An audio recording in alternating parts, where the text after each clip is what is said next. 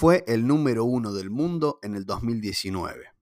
Fue campeón mundial con la selección argentina en el 2016. Actualmente es el número 7 del ranking más importante del mundo. En el circuito profesional obtuvo 36 victorias, lo que lo hacen uno de los más ganadores del planeta. Todos estos resultados obtuvo Daniel Sancho Gutiérrez, luego de superar el desafío de dejar su San Luis natal y viajar a Europa, teniendo que pedir prestado para comenzar ese sueño.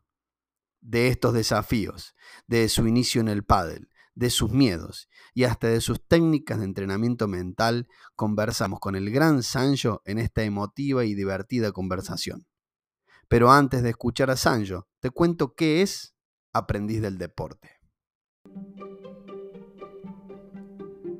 Aprendiz del Deporte es el podcast donde los deportistas nos cuentan los aprendizajes que su vida les dio para aplicarlos en su profesión y los que su carrera deportiva les dio para aplicarlos en su vida.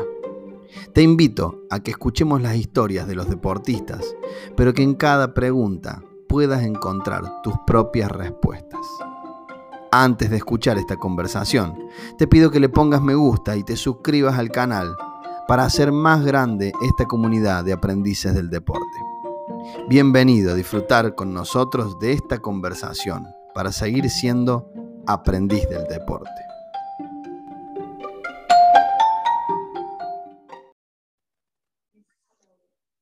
Sanjo, antes que nada, gracias por aceptar mi invitación a conversar sobre los aprendizajes que te dio el deporte y obviamente la vida misma, para de esa manera poder compartirlo y que le sirva a otros deportistas y entrenadores que vienen detrás tuyo y aman el deporte como vos o como yo. Bienvenido, señor Daniel Sancho Gutiérrez. ¿Cómo le va? ¿Qué tal, Maxi? Muy bien, la verdad que muy bien, muy contento de, estar acá charlando. La verdad que para mí es un, honor que, haya gente que se interese en, en, hacer una entrevista y, escucharnos, sobre todo para, para mi deporte. Esperemos que sirva, como han servido muchos de los otros capítulos y, los comentarios de los deportistas que los escuchan a ustedes, que tienen algo lindo e, e importante para contar. Eh, bueno, lo marca así. Vamos a hablar bajito porque hay un príncipe durmiendo, así que no esperemos que se escuche igual. Pero son las 11, 10, 10 de la noche en, en Europa, las 5 de la tarde acá, 37 grados acá, allá no sé cuánto. Pero. Acá bajó un poquito, ah. empieza, a bajar. Empieza a bajar ahora. Eh, así que, bueno, esperemos que se escuche bien. Eh, vamos a empezar por el principio. Estas conversaciones empiezan eh, de la misma manera y nunca terminan igual. Pero sí me, me gusta empezar con, con, la infancia.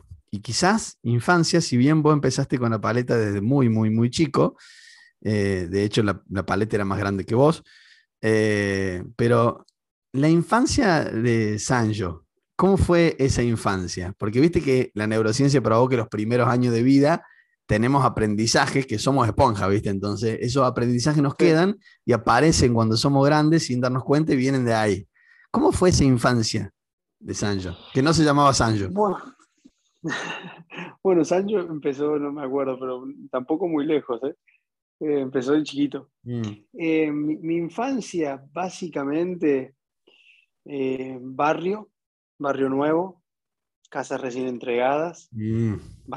baldíos, campo, eh, por todos lados. Eh, la, puerta de mi casa daba a un baldío, que no había nada. ese baldío se convirtió en una canchita de fútbol y después se convirtió en, en, multideporte. Y básicamente va basado en eso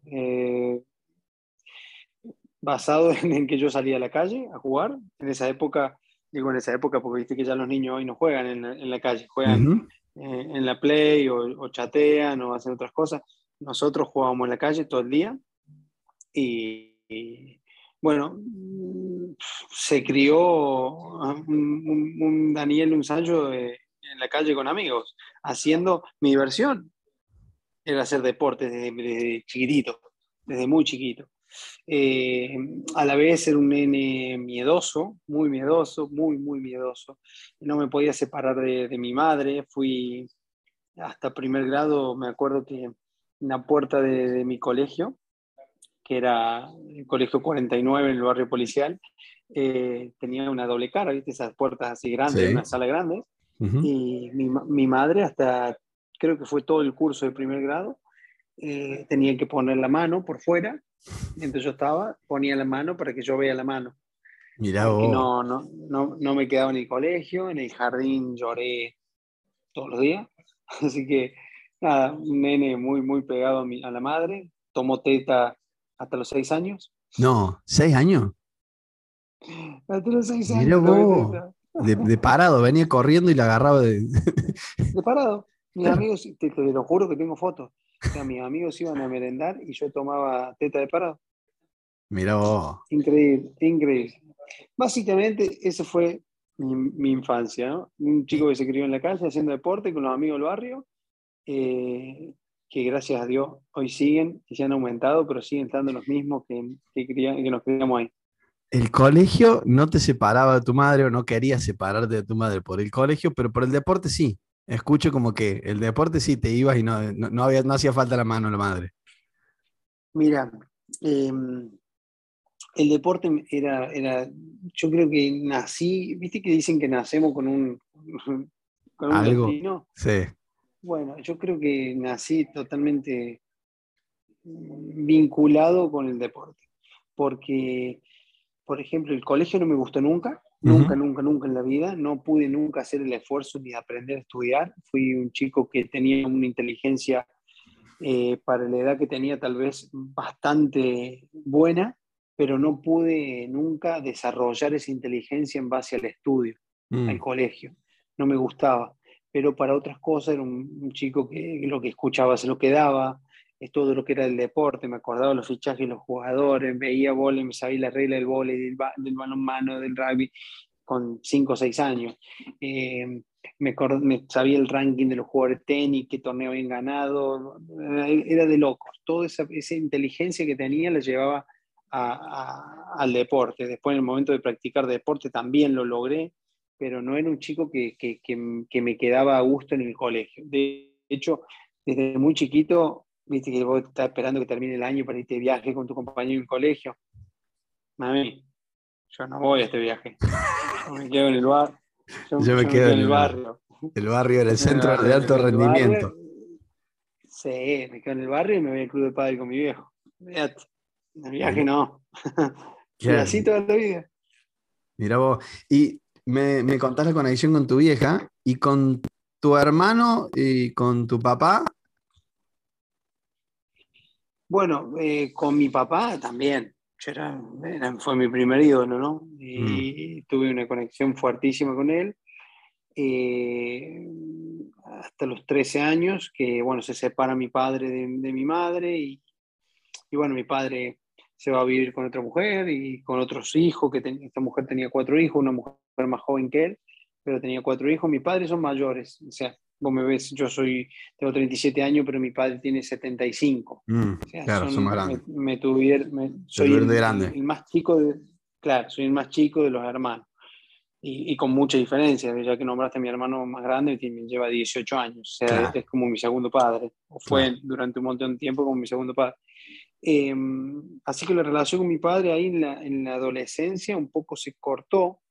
Siempre tuve buena relación, pero un poco se cortó en base a, aquel también tenía otra familia y bueno, eh, yo lo he hablado esto con mi padre y tal vez cometiendo errores o separándose un poco de, mí en ese momento y, y, no tenerlo cerca también hacía que fuese más distante, lo veía menos seguido. Entonces la relación con mi madre todavía se fortaleció más. tengo, una gran, tengo una, una, gran relación con mi padre, tengo, evidentemente mi padre lo amo con todo mi corazón, pero eh, sí es verdad que en esa época de mi vida se separó un poco y creo que, que quedó, no sé, hay como cosas que todavía me, me, duelen o que todavía cuando les hablo con él me largo a llorar, es como que mm. no, no, pude, no pude curar e, eso nunca, ¿no? Es como que ese vacío quedó vacío, ya no hay nada que lo llene, o sea, por más que hoy tenga la mejor relación con mi padre, ese vacío sigue estando. Si se toca el tema, el Sancho, por ejemplo, se larga a llorar. Tengo 37 años, y decir, ¿cómo puede ser que te largue a llorar cuando hablas con, tu, con tu, padre, con, cosas que salen de, de, esa época? y, bueno, ahí aparece mi hermano. Claro. Mi hermano tuvo siempre. y en la adolescencia mi hermano fue muy importante porque fue quien me llevó al pádel, me siguió llevando al pádel, quien me invitó a jugar con él cuando él jugaba mucho mejor que yo, quien fue el primero que me metió en el grupo de, primera del, del, del, local, ¿no? De San Luis, eh, en lo que es al pádel. Eh, me llevó a trabajar con él también para darme una mano a nivel económico, yo vivía con mi vieja y eso, entonces apareció una figura de hermano, pero una figura media paterna. y, y, bueno, eso se, se, mantuvo mucho en el tiempo hasta que, bueno, Sancho se transforma en un hombre, se viene a vivir a España y ahí un poco, por cuestiones de la vida, se separa un poco, pero, pero mucho tiempo fue como el hermano mayor y el padre. Antes de llegar a España, eh, este, este podcast se llama Aprendiz del Deporte y uno no puede ser aprendiz si no declara maestros. Generalmente eh, uno para ser aprendiz eh, tiene que declarar a algunos maestros. Y obviamente que imagino que esas tres personas que, que, nombras han sido maestros y de, y de, cada uno tendrás algún aprendizaje. ¿Tenés claro qué te llevaste de cada uno de ellos y de otros maestros que hayas tenido en tu vida? Y te lo, te a ver, te lo hago un poco más complicada. Déjame hacerte más complicada. Aprendizajes. ya, me la, ya, me la, había complicado. Te lo voy a complicar un poco más. Buscate aprendizajes de los tres que hayas tenido que puedas haber aplicado en el deporte, que te hayan servido para lograr ser el número uno como fuiste o para tener el rendimiento que tuviste. Y si tenés alguno de los maestros que tuviste, eh, ligados al deporte u otros maestros aparte de ellos tres que también te hayan dejado algún aprendizaje que pudiste aplicar a tu deporte? A ver, eh, mi papá em, en esa época del deporte, eh, como que hay algo que yo le, le recriminé en su época y después cuando me convertí en un hombre, dije, mira qué bien me hizo. Y tal vez sin querer, pero me hizo bien porque de chico, en esta época, mi padre, que trabajaba, no podía viajar los torneos conmigo, entonces yo me buscaba la vida. Viajaba solo en autobús o me metía en el coche de alguno, tenía mucha relación con la gente de Córdoba, Pepe Sánchez, Diego Bertolino, Robert Saba, La Gata, eh, empecé con mi hermano a viajar a Mendoza. Y todo esto fue en un momento de que yo tenía 14, 15 años. Fue cuando yo empecé a meter te interrumpo un segundo porque ahí te mandan saludos cuando les dije que iba a hablar con vos. El Dieguito Bertolino, Marcelo Quintana. El, ¿Sabes quién te manda? El, Sergio Galleguillo. Con los, con los tres eh, nos, juntamos, nos juntamos a jugar cuando viene Gallo a Córdoba eh, y salen los temas. Así que te mando saludos y Dieguito, sobre todo, que te manda un abrazo grande. Eh, bueno, mandale saludos, Dieguito Bertolino, de las mejores personas que conocí en, en el mundo. Tal cual, totalmente. Viste, cuando vos decís, esta persona tiene maldad. No tiene, no sabe lo que es maldad. Yo, yo, yo, por ejemplo, conocí a una persona en el mundo que no tiene maldad. Porque no hay muchos, ¿eh? El Dieguito. El no, no sabe lo que es. Y un talento. y un talento y un hermano como. Un talento de loco. Eh. De loco, de loco. Interrumpí. y, sí, y yo creo que mi padre al final, sin querer, me enseñó a ser bastante fuerte dentro de la cancha, ¿viste? Cuando vos no tenés esa imagen a quién mirar, en quién apoyarte, en quién hacerte fuerte, cuando tal vez los otros lo tienen, ¿no? Y vos vas solo. Em, un poco también la situación económica me hizo hacer así, pues mi padre no podía viajar.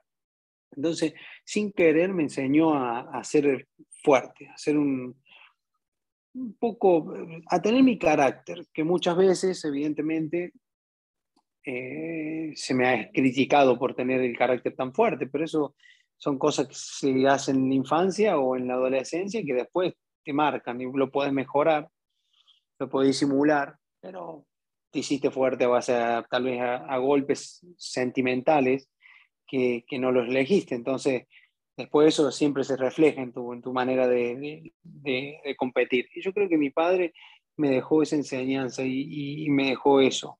El, que no hace falta que esté ahí para, que, para sentir que me está apoyando. Evidentemente, cuando yo volvía con un título, cuando siempre tenía un mensaje o siempre una palabra de apoyo, pero me enseñó a, buscarme la vida solo. Mm. Queriendo o no, pero fue algo que, que, en el futuro me, aprendiste así. Aprendiste, así te sirvió. sí, yo veo hoy otros chicos que tienen, que tienen la mejor zapatilla, la mejor paleta, el padre en la grada que se hace millones de kilómetros, se deja la vida, y de repente una actitud adentro de la cancha que voy a decir, Mira.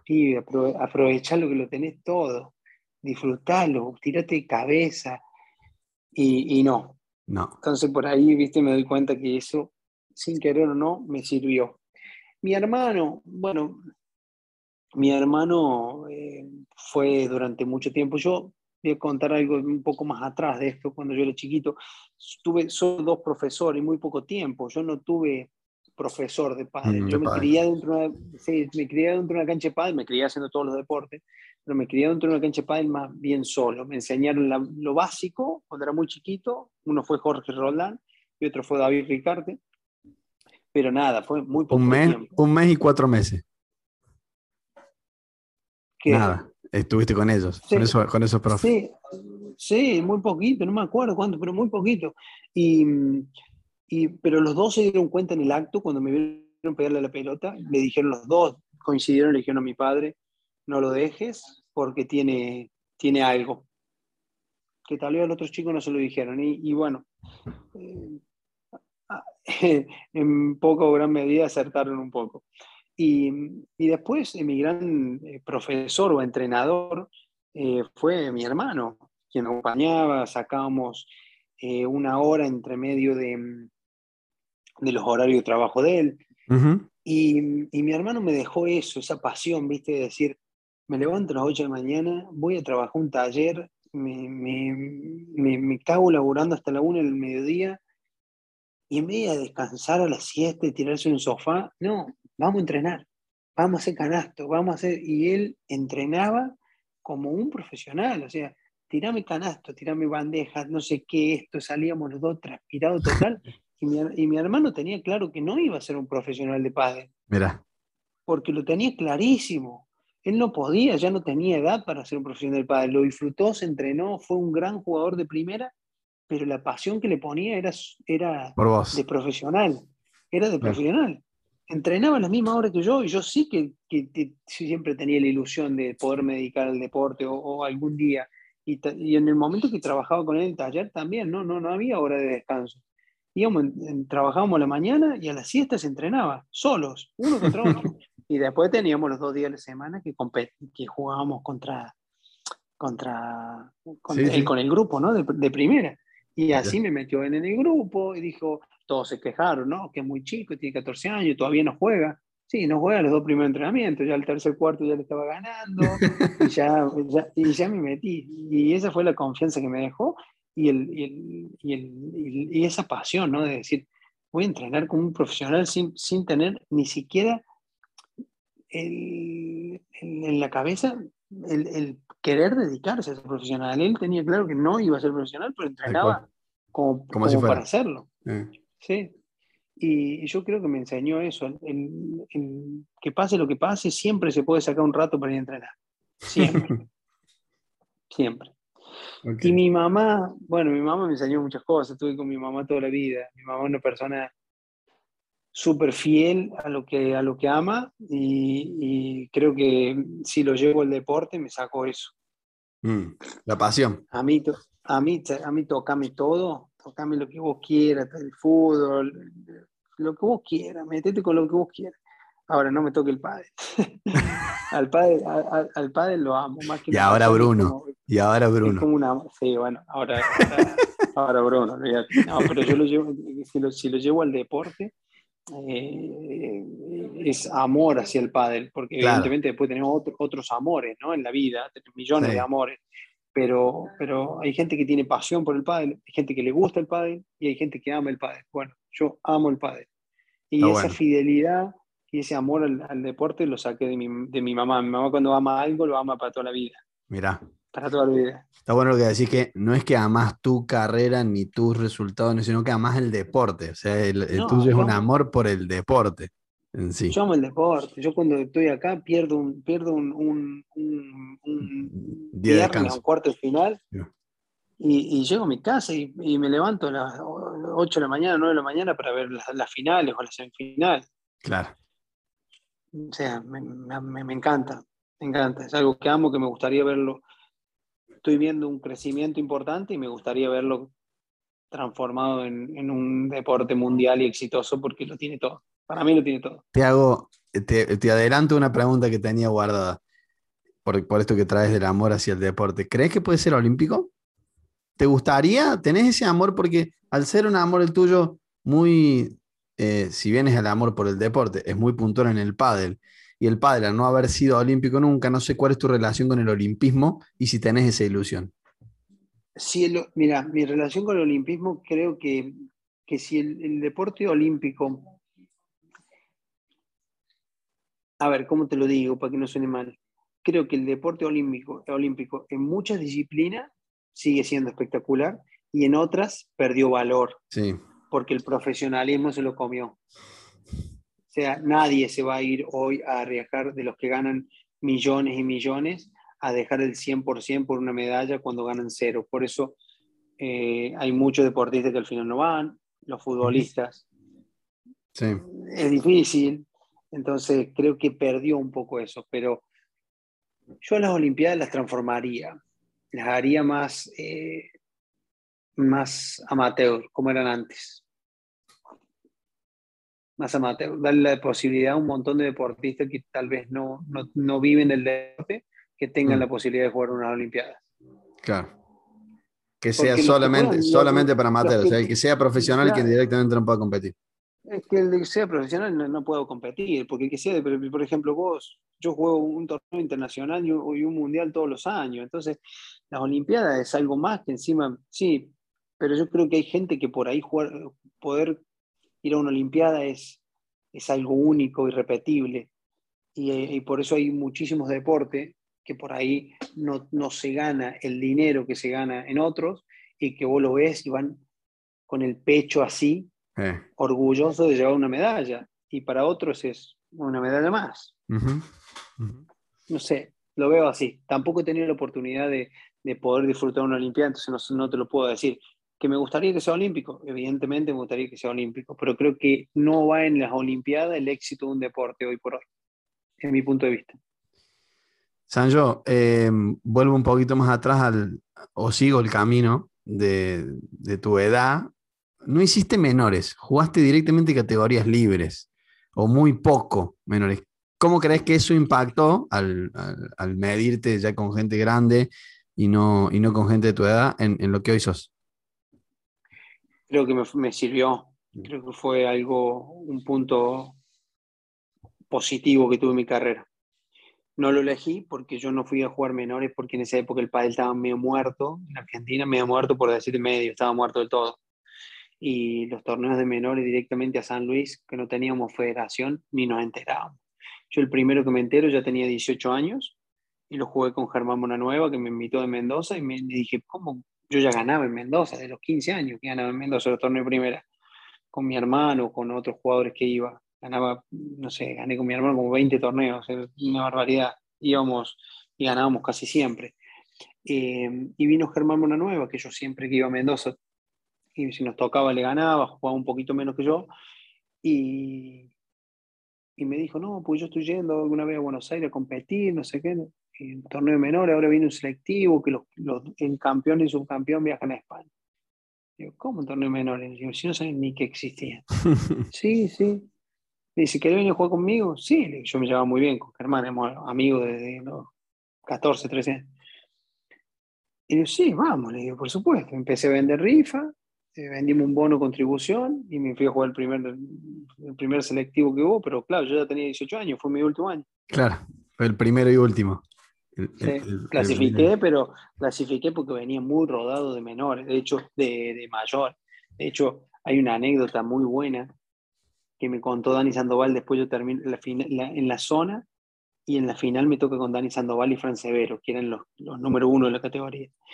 En la zona nos ponen la pareja 1 y la pareja 2 que era Dani Sandoval y Fran Severo, y Marcelo Ibáñez, que no me acuerdo con quién jugaba. Y eran, lo ponen en la zona para que, para que se separen. Da cual, no entren a cuadros, se, juntan y se junten en la final. Claro, se juntan en la final porque, claro, vos si sos, si sos el director de la selección, querés que vayan las dos mejores parejas, representa el país. Entonces, si no vaya a ser que pierda uno en la zona y se crucen en semi y se rompan y se, y se ganen entre ellas.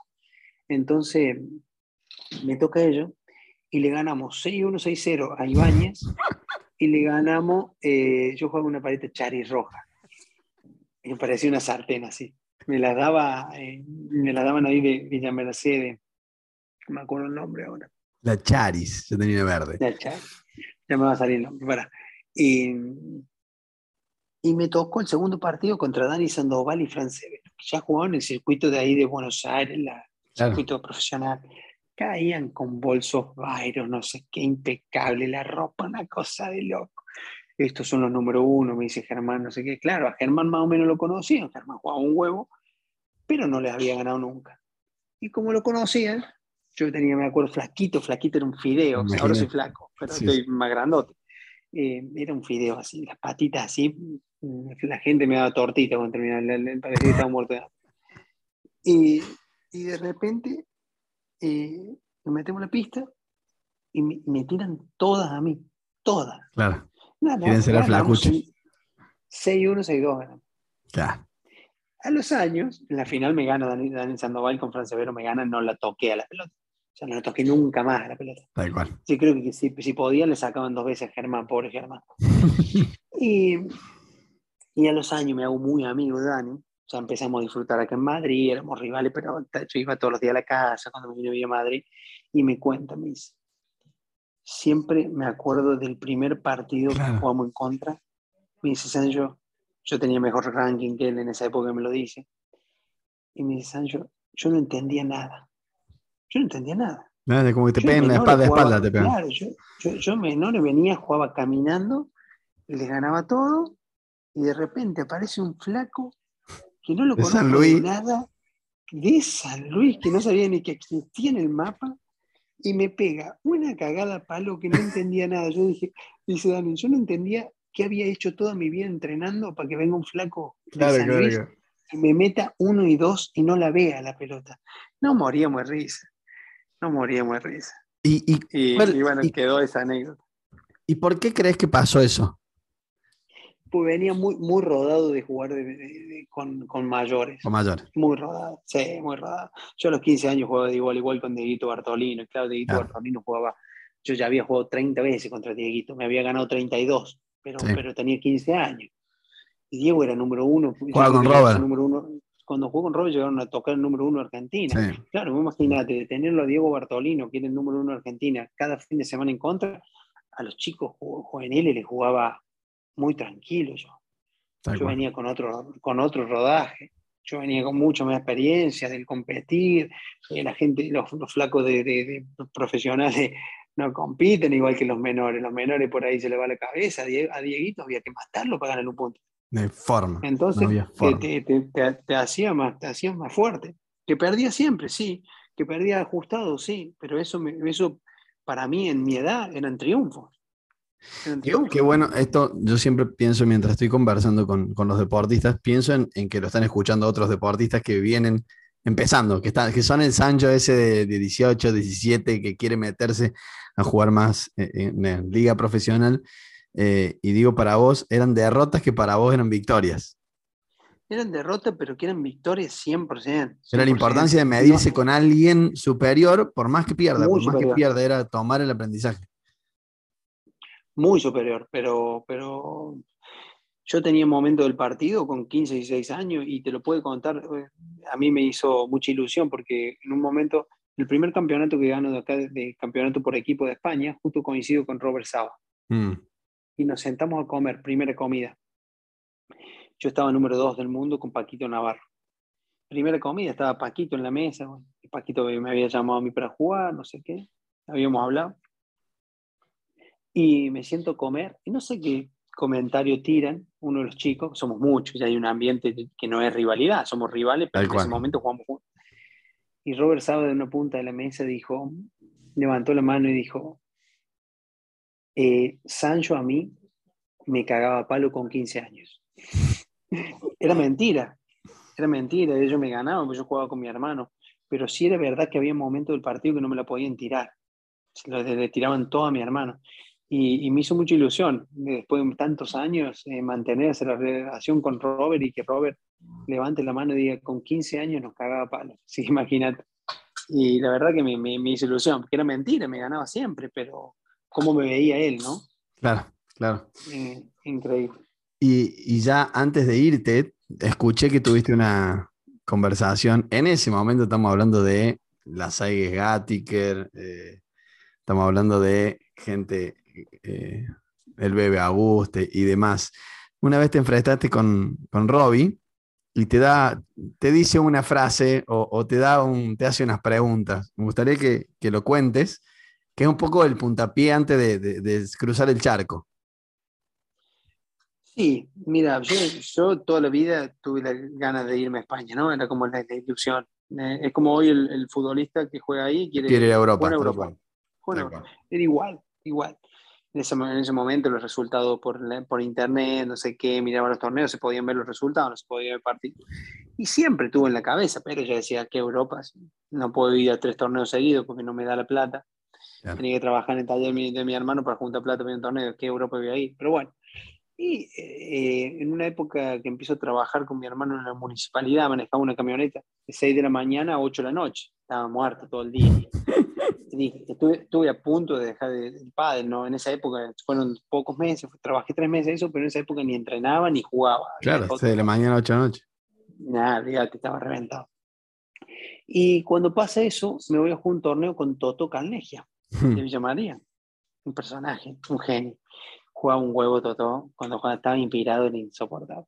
Yo jugué un torneo con Totó Mendoza y nos toca, ganamos varios partidos buenos, le ganamos a Cusilla y Pérez, que venían, estaban entre las ocho mejores de Argentina en esa época. Y, y, me toca con Robbie Cavalieri. En esa época Robbie era pareja 5 del mundo, con Pablo Lima acá, y Cavalieri era Dios en Argentina. O sea, era pelotear contra la pared. Después le tiraba lo que tiraba, la pelota volvía. Era insoportable y perdemos 7-6, 7-6 con dos jugadas clave en Tibre en cada Tibre. Totó jugando una barbaridad. Eh. Totó jugando eh, eh, una, cosa de loco. Inspirado. Pero yo, sí, inspirado. Y yo no desentoné para nada. Y, de igual, igual con Cavalieri, igual, igual con Robin. Y cuando termina el partido, yo estoy sentado en un, en un muro que había en, un club en San Martín de Mendoza. Y se me acerca Robin y me dice, ¿qué haces acá? Entonces yo le contesto, le digo, mira, Robbie, yo entreno, yo cero confianza con Robbie, imagínense, se acerca a hablar Robbie Gática, un miedo yo. Y le digo, mira, yo entreno acá con mi hermano, yo justamente estaba con mi hermano y mi papá afuera de la, cancha. Y le digo, yo entreno acá y, nada, trabajo con mi hermano en las mañanas, doy clase en las tardes. No, me dice, ¿qué hace acá? Me dice. ¿Qué hace acá en Argentina? Me dice, pibe, vos estás perdiendo el tiempo. Vos te tenés que ir a España ya anda a averiguar, abrí todos los cajones de tu casa, fíjate si no tenés una abuela española, francesa, italiana, alemana, sacate los papeles, te lo juro, palabras textuales, Robiati. Mi papá ahí consultando, digo, papi, no sé, hablando con él, papi, no tenemos nada, y sí, yo creo que tu abuela viene del lado francés, no sé quién, pero bueno, quedó ahí, pero nunca, nunca, nunca en mi vida me olvidé. yo le contesté, le dije, mira, Roy, es fácil, yo ahora no me puedo ir a Europa, le digo, no tengo plata para irme a Europa, es imposible. Y me fui muchos años más tarde. Eso te iba a decir, desde ese imposible, ¿cuánto tiempo pasó y qué pasó aparte de la Gata Briner o, pasó la Gata Briner? ¿Qué pasó? No, jugué un tiempo con Jaime Serrano primero, mm. todos los torneos, pero con Jaime habíamos quedado de, viajar a lo que podíamos, un fenómeno, Jaime dentro de la cancha, una locura, y, y, y jugábamos un nivel un nivel para ser número uno de Argentina con Jaime. Claro, en esa época con Jaime viajábamos Córdoba, San Luis, San Juan, Mendoza, lo jugábamos todos. Y venía muchas veces la, gata con Diego Bartolino, la gata con Totó, Robert y Diego. No, Robert no, porque no, Robert no, ya, ya se... Ya se sí. Pepe, Pepe con Pepe Totó, Pepe con el, Pepe con el Diego, se, se hacían ahí pareja entre ellos. Y con Jaime era un paseo, pero no era, no, pero literal, era un paseo. O sea, de ganarle final a la gata con Totó, 6-2, 6-2 en Río Cuarto. Mira. De, ganarle, de ganarle San Luis, 6-3, 6-3, pero, pero paseando. Eh. Jaime un poquito entrenado, estaba motivado. Pero Jaime no me podía dar continuidad en el circuito, ni yo tampoco, en el circuito profesional argentino. No teníamos, teníamos cero, cero puntos. Cero sí, sí. Solo jugábamos, claro, cero, cero, puntos. No teníamos puntos porque no habíamos jugado ninguna fecha. Y ahí aparece la gata que ve, ojalá escuche la entrevista, ve que lo estaba cagando. Lo voy a mandar, se lo voy a mandar. Sí, sí, mandásela y decirle, y esto es real, lo estaba cagando a palo todos los fines de semana. Lo que pasa es que el gordo. El gordo dijo, la gata dijo: si no puedes con ellos, úneteles. Totalmente. No tiene memoria, ¿viste? se olvida, dice que no le gané nunca. todos los fines de semana le ganaba. Y, y ahí me dice que me, me puede ayudar. La gata es un fenómeno, ¿eh? para mí la gata es palabras mayores me puede ayudar a, competir y, y, poder jugar el circuito. A nivel económico, me puede una mano, apareció Urich, me pagó un sueldo, el dueño de Urich, de Urich eh, la verdad que muy bien en esa época, me pagó un sueldo económico, porque en esa época no existía un contrato así en Argentina, me pagó la mitad en, en, plata y la mitad en paleta, mm. y ya era, una, ya era una ayuda de loco, ya me pude dedicar a viajar con mis clases y eso, ya empecé a viajar con la gata, le hablé con Jaime, y dije, mira Jaime, me da una oportunidad, le digo, vos jugás una fortuna, pero la gata me da una oportunidad de, de, competir y aparecer en el ranking argentino. Habíamos hablado de viaje a Europa, la gata sí, tenía mucho más disponibilidad de viajar. Y bueno, ese año fue 2005-2006, quedamos número uno los dos años. Y en el 2006, ya siendo número uno, me dice que quiere venir a Europa, que me tiene mucha fe de venir a España. Y así aparece la gata Briner en, en, la vida de Sancho. Gracias a Dios que apareció, porque si no, no, hubiese, no hubiese llegado ni a la calle de España. Sí, y, y, bueno, y siempre, esto está bueno porque yo como hablo con deportistas de todos los deportes, yo tengo una frase que es, no existen los deportes individuales. Eh, y que no existen los deportes individuales no es porque no haya deportes en los cuales uno no entra solo a la cancha, hay muchos nadadores, gimnastas, bueno, hay deportes que uno entra solo, pero todo deportista tiene un equipo, quieras o no quieras, está adentro de un equipo y su rendimiento adentro de la cancha depende del equipo que es capaz de formar afuera. Y con el pádel, como con muy pocos deportes, pasa algo que es particular, que es el dobles cuasi obligatorio, porque han intentado el single y todo lo que vos quieras, pero el padre es doble. Eh, y digo, ¿cuán importante es la relación que sos capaz de crear con tu compañero para los resultados que, que, tenés adentro de la cancha? Yo creo que es la clave. Yo creo que la clave. Todo lo, lo mejor que te lleves hace que después, en los momentos importantes, siempre veas que los dos tienen la misma camiseta. Mm. Ese feeling, esa complicidad fuera de la pista es clave para llevarla adentro. Hay casos que no está. De hecho, hay una entrevista a, a Vela y a Juan Martín, después de 13 años número uno, donde dicen que no son amigos. Y eso es muy raro. Sinceramente, han sido a nivel individual lejos mejores que los que había, porque si no, no, no hubiesen podido, si no hubiesen sido amigos. O mienten o no se dieron cuenta que en algún momento sí fueron amigos y sí fueron cómplices. Tal vez hoy, por alguna cosa que pasó, ellos dicen que no son amigos, o realmente hoy no son amigos, pero sí en alguna etapa de su vida fueron amigos, fueron cómplices, porque si no, no, no, no me cuadra que hayan sido 13 años número uno. Mm. No me cuadra. No me dan las cuentas. no, no, no. Yo creo, que, es clave. Sí, yo acuerdo con vos y de hecho trabajo con, deportistas y con los equipos con los que trabajo. Yo trabajo con mejorar la relación. Yo trabajo con una, eh, con una fórmula que se llama R igual a R, que es relación igual a resultado. Si vos querés mejorar los resultados, enfócate en la relación. Si mejorar la relación, automáticamente van a mejorar los resultados. Y lo trabajo con equipos hasta de fútbol y lo importante también la relación. No es lo mismo que yo salga a jugar. Yo soy el 5 de talleres, para hablar de los más grandes. Eh, soy el 5 de talleres. No es lo mismo jugar con el 8 de talleres a jugar con Daniel, Sancho, que tiene esto, que le pasa esto, que durmió así, que tiene estos problemas, que tiene esta pasión, que le gusta que le diga de, determinada manera, que le gusta que le entregue de determinada manera, que yo genere esa conversación afuera de la cancha para conocer la persona, no es un jugador adentro de la cancha, es una persona. Y yo creo que eso impacta en los resultados. Eh, y, aprovecho, ya que tiré esto y, estamos hablando de eso ya, para los que les gusta el pádel, eh, tu experiencia con Vela, eh, años atrás, te he escuchado decir de que no ibas a jugar con Vela, o que como que no había, no había feeling o que no había la relación suficiente para jugar con Vela. ¿Qué te hizo tomar la decisión de jugar con Vela y qué crees que pasó ahí? No, no lo decía por, por falta de feeling. ¿eh? De hecho, con Vela siempre nos hemos llevado bien, hemos sido rivales, nos hemos querido matar eh, durante un montón de años peleándole el número uno ahí con Paco, con Maxi. Eh, eh, siempre ahí peleándoselo y dándole dolor de cabeza, todo lo que podía, por lo menos de mi lado derecho, todo lo que podía hacer del lado derecho.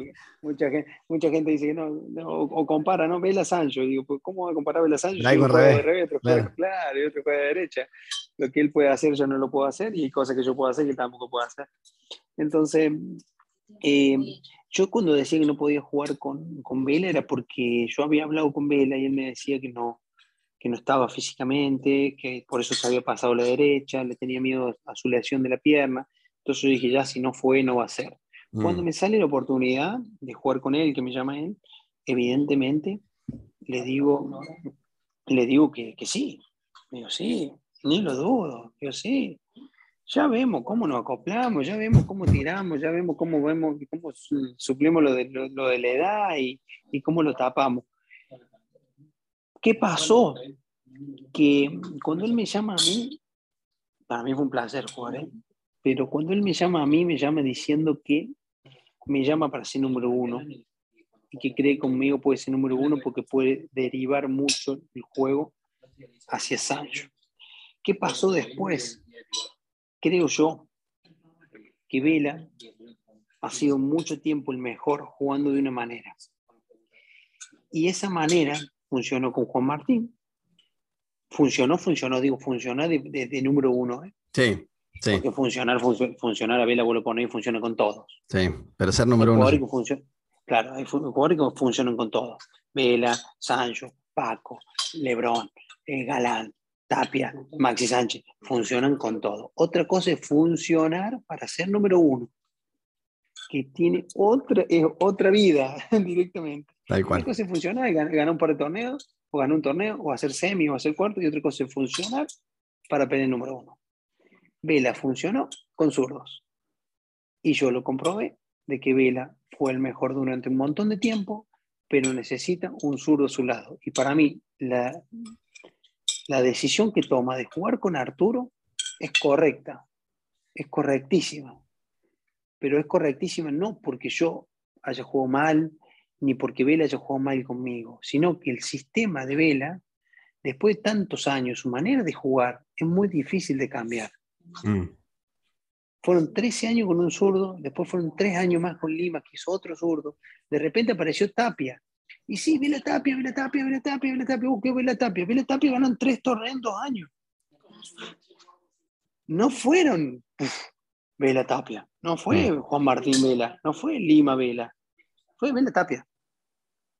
Nada más. De hecho, Vela Tapia contra Sancho y Maxi perdieron muchas más veces de las que ganaron. Porque no ganaron una, perdieron cinco o cuatro. Vela Tapia contra Sancho y Estupa ganaron una, perdieron cuatro. O sea, no era el Vela Juan Martín. Por eso digo que Vela al final con Tapia no funcionó. No bueno, ahí estamos. Número uno. Claro, ahí estamos hablando de la importancia también que tiene la dupla y encontrar la relación y la compatibilidad entre los dos es todo. O sea, saca lo mejor de cada uno si vos sos capaz de, encontrar la mejor relación con tu, con tu compañero y que sepan cuáles son las fortalezas y debilidades de cada uno. Por mm. eso te digo, Vela, para jugar conmigo tendría que haber cambiado mucho eh, su manera de jugar y eso es difícil. Lo intentamos, Justo cuando lo intentamos salió, ganamos Vigo con un esquema de juego que yo había propuesto. Eh, Sí, porque ganan, ganan dos de tres al principio y después eh, hay un quiebre ahí. Sí, y se lesiona. Sí. Eh, venimos, en Santander veníamos arrasando, jugando el mejor pádel que habíamos jugado, pero a partir de ahí se lesiona y cuando se lesiona el tiempo vuelve otra vez, se ve que al vela de toda la vida, mm. aparecen miedos seguramente y, vuelve a jugar como él jugaba, todo muy cruzado, intentando adelantarme a mí y yo ahí así no sirvo, mm. ni él jugando conmigo. Entonces creo que lo mejor que hizo fue el Cambió la relación, cambió los resultados. Y cuando hablamos de relación, no estoy hablando de solamente relación de amistad, porque eso también puede ser importante para lo que hablabas de Juan Martín y, Vela. Digo, quizás es la relación de entenderse, de comprenderse, de aceptar al otro, de, ceder, de ceder mucho o, no. Eh, eso es la relación. nos, dejamos de entender y, nos dejamos de, de, creo que de, al principio, ¿sabes por qué funcionábamos? Porque nos idolatrábamos el uno al otro. Mm. Y nos dejamos de idolatrar. Ese, esa, esa, locura que veíamos el uno en el otro, cada vez que salíamos a la pista, se transformó en inseguridad. Ya mirábamos para el costado y no, no teníamos confianza en el otro. Eh, te freno ahí. dale. Hermoso, hermoso donde llegamos porque te llevo una pregunta que sí está en todos los capítulos a todos los deportistas. Eh, y voy a hacer un libro con todas estas respuestas pidiendo la autorización a todos los deportistas, pero digo, eh, hablas de confianza, hablas de idolatría, hablas de, hablamos de escucha, eh, todo lo que tiene que ver con mental emocional. Y digo, el resultado en la pista, para un, jugador de pádel o, para cualquier deportista que entra, yo creo que entran varios factores, pero si lo tuvieras que dividir en tres factores. Uno, físico. Dos, técnico y táctico. Te los uno ahí, el técnico y el táctico. Y tres, eh, te uno el mental emocional. ¿Qué porcentaje le das de incidencia a cada uno en el resultado? Yo lo dividiría en tres, no haría fácil creo que cada uno es importantísimo. Yo, por ejemplo, yo hablo de mí porque, porque al final eh, es el mejor ejemplo, ¿no? Habla de vos. A mí, a mí me han, viste que yo parece que no, no me muevo. Sí, un paso para atrás, un paso para adelante. Sí, la gente me dice, no, es que no te mueves. Eh, bueno, no me muevo, pero si te pongo a mirar, si te pongo videos y de las dejadas que me tiran, a ver cuántos no llego y cuántas llego. Entonces yo creo que, y, después, em, a nivel físico, he entrenado con muchos a la par, ¿eh? mm. y, te puedo decir que a nivel de físico he estado impecable. Hoy no lo estoy porque le doy prioridad a otras cosas, no soy un animal, un animal nunca fui un animal, soy un, tengo una genética de un metro setenta y seis, de ser muy flaquito, rompí mi genética, crecí a nivel muscular. Eh, entonces la genética no es la, genética de Lebron. Pero lo que a mí me, el máximo mío lo llegué a, lo, llegué a sacar y lo sigo sacando. Yo hoy estoy en mi máximo a mis 37 años. O sea, no me pida el máximo, no me pida el máximo de uno de 22. Da cual. Pedime el máximo de uno de 37. Estoy en el máximo de 37, no, no, no, no dejo nada al azar. Entreno como hay que entrenar a los 37 años para, estar, para rendir. A nivel mental, trabajo con un psicólogo, aprendí muchísimas cosas, aprendí eh, el respeto hacia el compañero, em, aprendí el ayudar, el motivar, el motivarme. Em, aprendí a que lo que yo veo es mi realidad y no la de mi compañero, porque a veces yo veo que voy a pegar o creo que ese punto se puede ganar, pero mi compañero no lo ve así. Tiene otro punto de vista, lo mira de otro lado. Yo lo miro del costado y digo, uy, esa derecha hay que ganarla. Y él lo mira de acá de frente y dice, no, esta derecha no entra ya. Cada uno lo mira con, sus ojos. Eso también me lo enseñaron. Entonces yo creo que hoy por hoy el padre antes te hubiese puesto muy por encima la táctica y lo técnico y lo mental que el físico. Pero hoy por hoy te pongo un 33 para cada uno. 33 para cada uno. ¿Y cómo entrenas? Me, me hablaste de psicólogo. Eh, ¿Cómo entrenas lo mental? ¿Cómo se entrena lo mental emocional? Bueno, yo entrené muchísimo con, esto lo aprendí mucho con, Juan Cañada, que es mi psicólogo. Eh, eh, yo, yo intento buscar una motivación siempre. Eh, creo que, que, en mi juego la motivación es clave.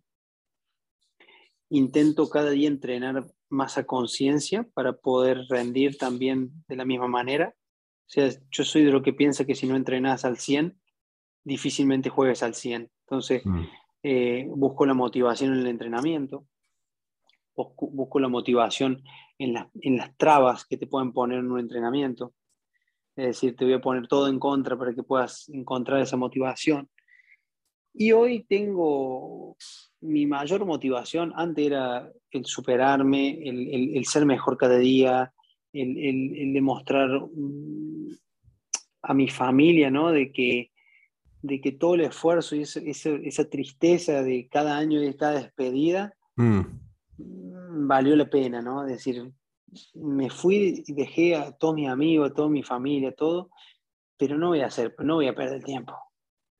Mi motivación es esa, o sea, yo me vine y, vengo a todo, no puedo dejar nada al azar ni nada a la suerte, ni el día de mañana reprocharme, ¿y por qué no hice esto? ¿Y por qué no entrenemos fuerte? No, no, si ya dejé todo, dejé eh, mis sentimientos los dejé en, Argentina, mis sentimientos están en San Luis.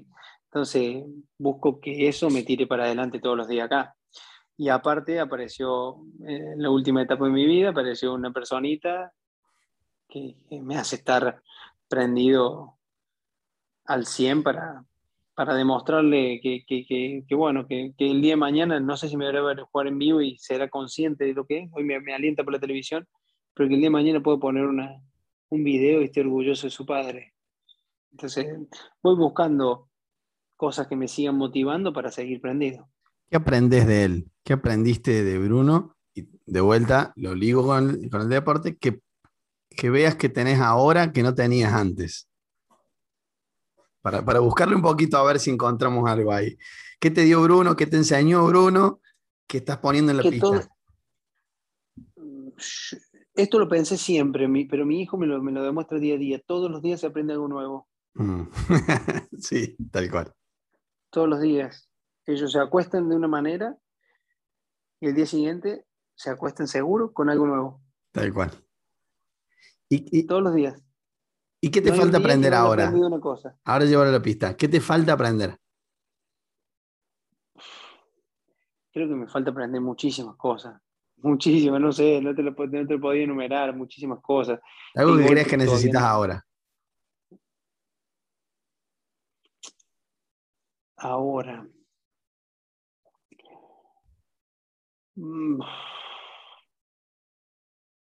realmente creo que lo hice con Maxi, pero Maxi ya era un, jugador formado. Me falta aprender a sacar de mi compañero el 100%. Mm. Y creo que, que Agus Tapia es un buen reto. Porque si sacas el 100 de Agus, apagamos todo y nos vamos. Cuando Agus está al 100 no se, puede, no se puede jugar. ¿Y qué crees y acá vamos a, que le va a servir a muchos jugadores padres que están escuchando, que van a ser muchos, me imagino. ¿Qué crees que tenés que hacer vos? ¿O qué tenés que aprender? ¿O qué tenés que hacer para sacar el, 100% de tu compañero? Dedicarle tiempo a conocerlo. Ah. Creo que lo estoy haciendo bien, lo estamos haciendo bien, nos llevamos bien. Aunque tengamos muchísima diferencia de, edad, intento hablar más de sus temas que de los míos. Mm. Porque hablar, hablar hoy, ¿qué le cuento? Que, que, dormí poco, que Bruno se despertó a las tres, que le cambié cuatro veces el pañal, que me estoy intentando invertir en no sé qué. Se aburre. Tal cual. Se aburre. Yo le pregunto del FIFA. Che, ¿cómo es lo del FIFA? ¿Cómo, cómo no compras jugadores, no compras jugadores? ¿Cómo es el tema del FIFA? ¿Cuántas horas jugás? ¿Qué estabas haciendo cuando te escribí que no me contestaste? Estaba jugando al FIFA, ¿eh? Estaba jugando al FIFA, que tuviste un intensivo. ¿Te va a tener que comprar, ¿la tener la Play o no? No, se la regalé a mi sobrino porque no lo usaba. Va a tener que comprar una y va a tener que empezar a usarla para, para, para entender un poco la lógica, ¿viste? De estos chicos, para, para sentirte un poco más de, ahí. Sí, sí, pero yo creo que, que, va por ahí, ¿no? A conocerlo para ver de qué manera en, en, en, la cancha puedo tirarle una frase, puedo tirarle un chiste, puedo tirarle un comentario que, que lo haga estar al 100. he intentado estar cerca cuando nos, cuando nos vemos para entrenar intento comer juntos, tomar mate, charlar, evidentemente darle su espacio, es un chico que le gusta poco hablar, lo, lo gasto con eso, porque para sacar una palabra tiene que, tiene que estar algún rato. Eh, entonces, no sé, creo que, que, que, para, para mí, para, para, intentar sacar lo mejor de él, tengo que dedicarle tiempo a, a conocer. Y después tengo ganas. Se me, se me, vino a la. Y sí, las ganas son fundamentales para aprender, y vos tenés que aprender a, a, a sacar lo mejor de él. Y, y, se me vino una frase de, para mí, mi maestro, puntualmente en, en, en el coaching, que es Marco Leone, que dijo, de hecho fue el viernes pasado, se lo escuché. La escucha es la expresión más grande del amor. El sentirse escuchado por el otro es la expresión más grande de demostración de amor que me pueden dar. O sea, vos me estás regalando tu, lo más preciado que tenés, que es tiempo. Entonces vos dijiste, es, es pasar tiempo con él. Entonces, que el otro se sienta escuchado es se sienta amado, y se siente amado o se siente escuchado, es como vos decís, va a sacar lo mejor de él porque va a sentir la confianza que necesita para tirar la ficha que necesita, porque sabe que va a estar ahí. Bueno, nada, eh, lindo, lindo aprendizaje. Eh, podría seguir hablando con vos seis horas más. Creo que tenemos muchísimo más para, para sacarte eh, de, de, tus, de, tus aprendizajes. dejemos algo para la segunda parte. Dejemos, dejemos algo para el lado B. Va a haber lado B. O sea que lo mismo me pasó con Luciano de Checo.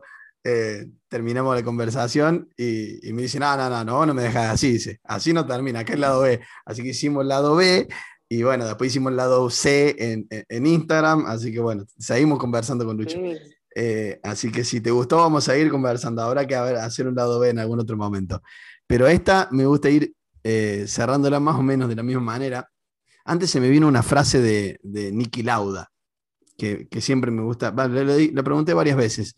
Él dice que muchos critican la Fórmula 1 diciendo que es un riesgo innecesario, pero ¿qué sería la vida si solo hiciésemos lo necesario?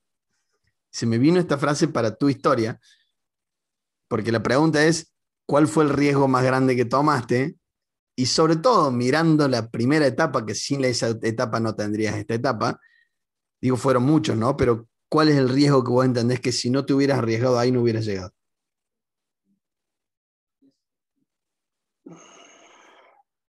Mira, cuando yo me vine a España,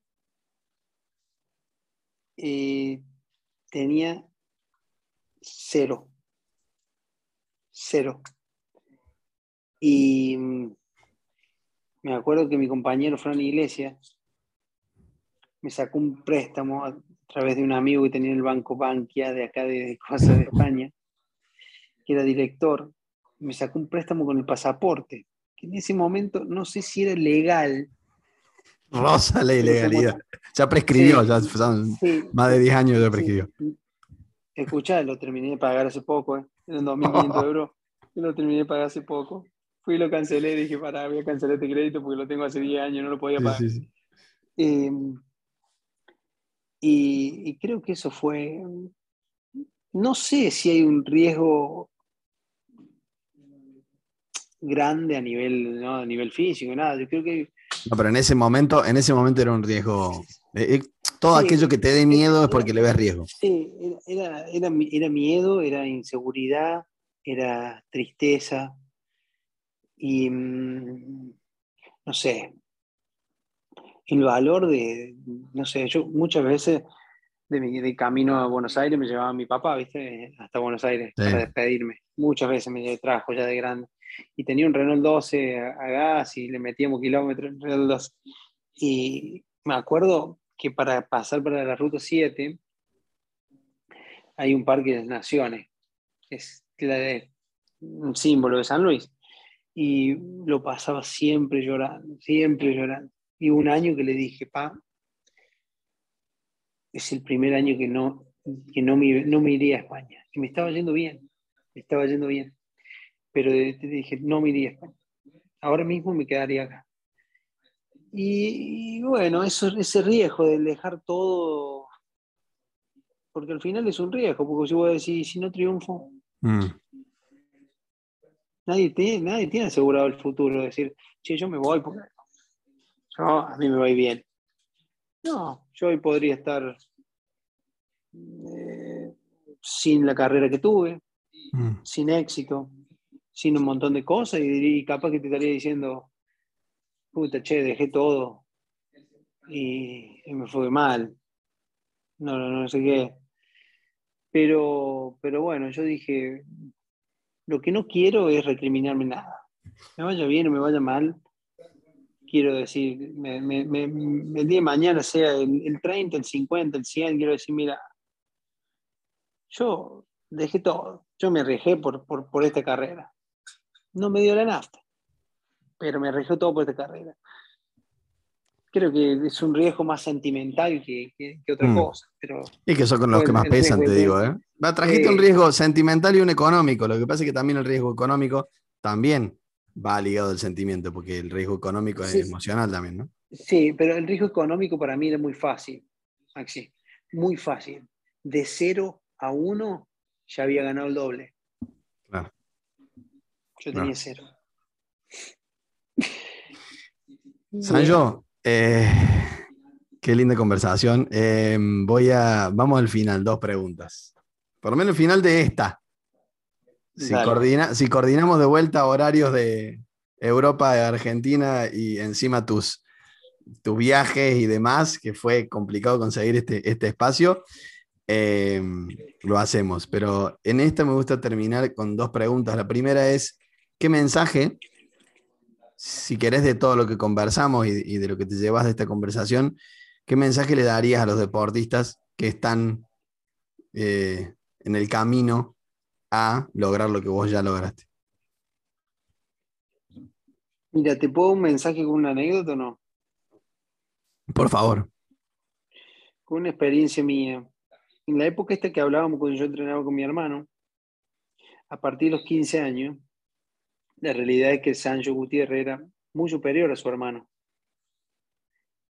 Entonces, cuando terminábamos los entrenamientos, si yo entrenaba contra mi hermano ganaba siempre. Siempre. 6-0, 6-1, 6-2. Yo jugaba un cruzado contra mi hermano y ganaba siempre.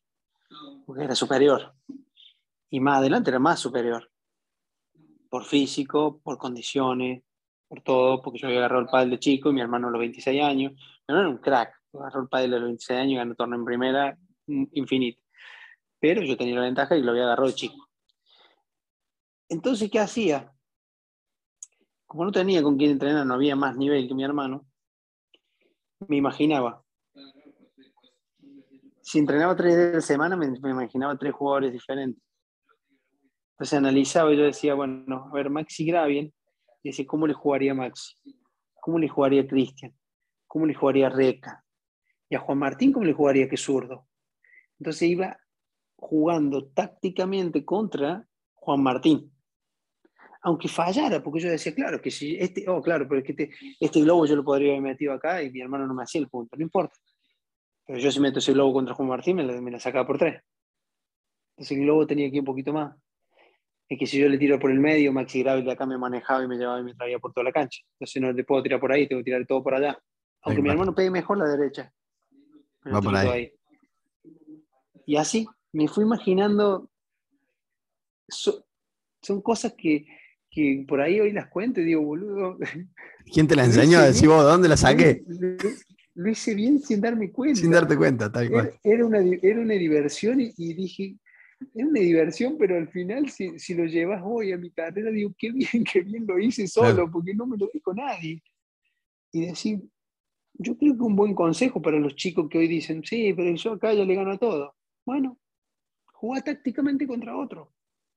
Mejora vos. Imagínate a Sancho, no te imagines al derecha del, pueblo, que ya le ganás. imagínate cómo jugarías contra Sancho, a ver, que te gana Mm. por todos lados. ¿Dónde le tirarías? ¿Por qué? ¿Qué crees que hace mal Sancho? ¿Qué crees que hace mal Galán? Sí, Prepárate. lo, lo traduzco a algo que traje- trajiste vos, que te sirvió muchísimo. Fue siempre medite con alguien superior. Si no lo tenés, Siempre. imagínatelo. Si lo tenés Dieguito. Bartolino, jugá con Dieguito. Perdé, perdé, perdé, perdé. Pero, pero si te medís con alguien superior, vas a sacar más de lo que vos tenés. Totalmente. Vas a desarrollar cosas Mm, que ganando siempre no las desarrollas. Tal cual. Ganando siempre de chiquito, de hecho hay un montón de casos, ¿eh? de menores, a mí cuando me dicen la etapa de menores, sí y no. Hay casos que han sido fenómenos y hay casos que no han ganado un partido y han sido unos fenómenos cuando han llegado a profesional. Y hay otros que han ganado todo en menores, pero el no perder, porque tal vez en menores a nivel genético era muy superior a los demás, sin hacer las cosas bien, ganaba. Entonces no desarrolló habilidades para que en el futuro, cuando las fuerzas se, se igualan, la velocidad se iguala, el tamaño se iguala, si no la tenés desarrollada no ganas. Tal cual. Última es, si tuvieras que ponerle una frase a esta conversación que tuvimos, si tuvieras que resumirla en una frase, ¿cuál sería? Eh,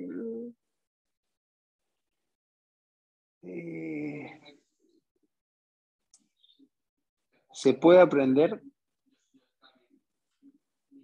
hasta de lo que imaginas. Gracias, Daniel Sancho Gutiérrez. Eh, hermosísima conversación. Si les gustó, recomiéndenla. Si no les gustó, recomiéndenla porque es más de una hora que se clave otro. Eh, pero eh, yo la pasé genial. ¿La pasaste bien? Sí, está buenísimo. Bueno, No sé, no sé, no sé si, si, si, si la gente va a opinar lo mismo, pero yo lo pasé bien. bueno, opinen, decía un video, comenten. Así que si les gustó, por favor, escriban, pidan el lado B, por favor, pidan el lado B, el lado B, el lado B, los que llegaron hasta este momento de la conversación. Así podemos eh, seguir compartiendo los aprendizajes de Daniel Sancho Gutiérrez. Gracias, queridísimo. Gracias a vos, Maxi. Ha sido un placer, la verdad. Igualmente.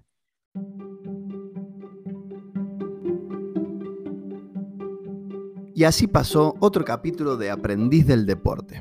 Otra gran conversación con grandes deportistas que nos cuentan sus aprendizajes. Si te gustó, te pido que lo recomiendes, que hagas comentarios, te suscribas al canal para enterarte cuándo sale la próxima conversación y que lo compartas con quien creas que puede servirle para compartir estos aprendizajes juntos. Antes de despedirnos, te invito a que ingreses en maxicabane.com para conocer el curso Experiencia de Coaching para Deportistas, que es el entrenamiento mental diseñado exclusivamente para que los deportistas puedan entrenar la mente y sus emociones para lograr así su máximo rendimiento deportivo disfrutando de su vida. Si querés contactarme, podés hacerlo en maxicabane.com, donde recibo tus dudas, consultas y sugerencias para seguir aprendiendo juntos.